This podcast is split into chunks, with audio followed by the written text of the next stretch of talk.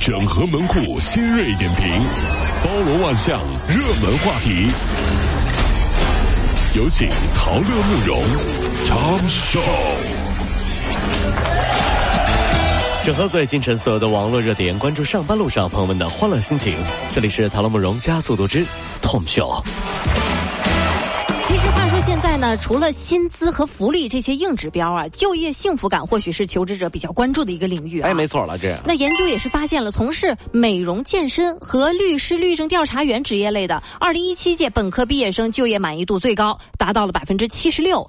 其次就是互联网开发或者是应用和这个经营管理类的，达到了百分之七十五。那么麦克斯数据也是显示到了，对就业现状最满意的二零一七届本科毕业生所属专业类是计算机，其次是体育。那么对就业现状最满意的二零一七届高职高专毕业生所属的专业是电力技术，其次是经济贸易。哦就是想问问大家，你们对你们的职业满意吗？呃，人的职业规划和梦想啊，都会随着年龄和境遇啊，时刻发生着改变，是时刻改变哦，嗯时刻改变啊比如，有的女生曾经在大学的时候，最大的梦想是成为什么呢？叱咤风云的女老板。有过想过这个？对，但是工作几年，问他啊，嗯你最大的梦想是什么呀？他会告诉你，我最大的梦想是成为一人之上、万人之上的老板娘。哎呀，你又被你们给看穿了哎。呀，这一定是有故事的女同学啊！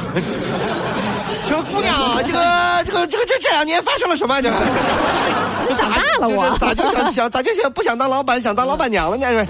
这说有一个调查显示，我国六个月内纯母乳喂养率是整体偏低的。说母乳的代用品促销等因素呢，容易对母乳喂养的这个选择产生不利的影响。但是世卫组织建议，婴儿出生后一个小时内开始母乳喂养，六个月内纯母乳喂养，坚持母乳喂养到两岁及以上。哦那么母乳是世上最好的婴儿食品。这个我我觉得这母乳喂养这个事是啊，这这这这个这个还是要从宣传入手，是不是啊？啊这就就就就比比如说改编一些就朗朗上口的歌曲，才能够让这个母乳喂养这个事儿啊，这这这这深入人心啊。嗯做做作为一个原创原创歌手啊，啊原创歌比如说就我是我是个原创歌手啊啊，然后我跟我就就改编了一首关于母乳喂养的歌曲啊，母乳喂养的歌曲，这我唱给唱给大家听啊，这个各位妈妈们或者说孕期的妇女啊，可以感受一下啊。这个有原创歌手对于母乳喂养的原创歌曲啊，你看这这这个歌曲是这样的啊，这两个孩子。两个孩子跑步比赛，跑步比赛，一个跑得快呀，一个跑得慢呀，为什么？为什么？因为一个母乳喂养，一个奶粉喂养啊，真奇怪 啊，哎，真奇怪。啊，比呃跑跑步比赛是哎吧？，对对对，然后那那个那个 一个母乳喂养，一个奶粉喂养，你说谁跑得快啊？当然是母乳喂养跑得快啊，对不营养价？值更高嘛。二十六号，胡润研究院连续第八年发布了胡润全球富豪榜。那根据统计呢，四百三十位富豪跌出了胡润全球的富豪榜。咋回事呢？中国落榜二百一十二人印度五十二人，但是呢，有二百零一张新面孔上榜了。中国和美国以五十二人和三十九人居首。亚马逊五十五岁的杰夫·贝佐斯财富增加到了两千一百五十亿以九千九百亿人民币蝉联世界首富。我说别不要，你给我一亿就行。随便给我分点儿都够我活一辈子了。那中国呢是以六百五十八位十亿美金的这个富豪位居世界第一，比美国呢要多七十四位。马云是以两千六百亿元成为了全球华人的首富，上升四位到第二十二位。马化腾和许家印紧随其后。那天有一个朋友问我一个问题，嗯说马化腾和马云啊同时出现在我的面前，要投资我做生意啊我会选择要谁的投资？有这个问题当时这个问题把我问懵了。是啊，我觉得这是一个很深刻的问题，很深刻的问题。嗯，这要考虑到什么呢？考虑到很多元素啊，考虑要考虑到两位大佬的目的，他们为什么要投资给我？对，是看上了我的人，还是想怎么我？相中了哪点呢？和他们背后的资源。嗯那当然了，马云的资源好啊，还是马化腾的资源好？我得考虑。当然，嗯最重要的是闹钟快响了，马上要起床了。啊，起床了，再不起床上班就迟到了。反正做梦谁不会？醒醒做梦谁不会？这做梦谁不会？梦里什么都有了。梦里你问我这个问题，我是想怎么答怎么答。那怕什么？我真是。呃，无印良品近日启动了一个叫做“良品计划”啊，共召回合计五十九万瓶的饮用天然水和碳酸水饮料。哦，那么其中是一部分产品被检查出了溴酸盐超标。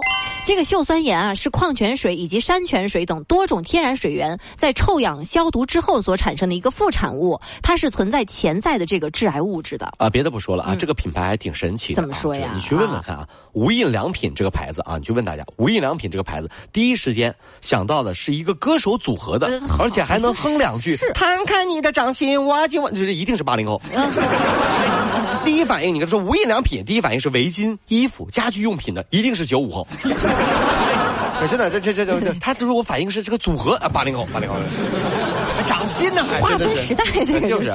近日呢，一家呃一名家住这个山西太原的十四岁女孩，因为寒假作业没写完，就和爸爸妈妈发生争吵了，一赌气就离家出走了。是啊，然后很厉害的是，她来到了重庆，因为身上没钱，然后就求助民警了。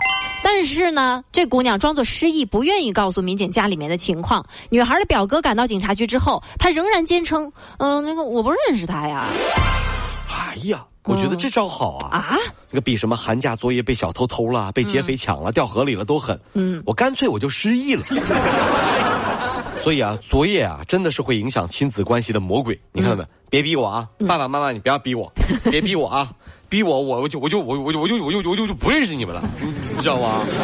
忘得一干二净。对对，你你你你你这个你这个男人在我家里干什么？哎，这个男人身边还有一个陌生的女人是谁啊？这呀？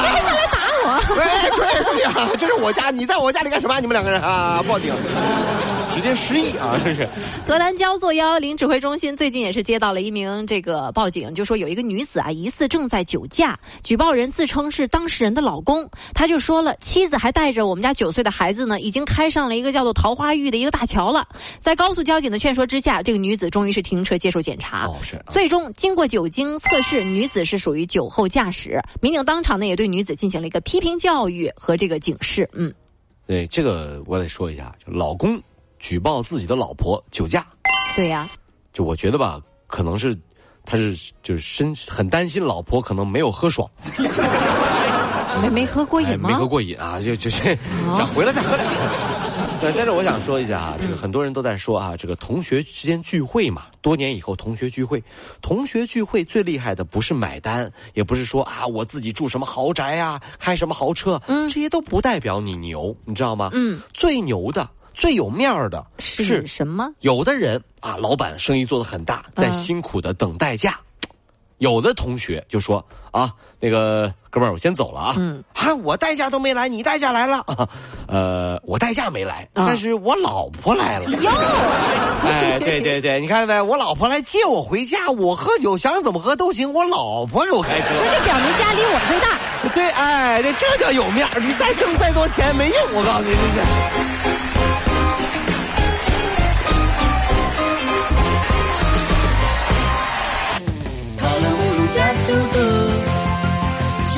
就。好舒服。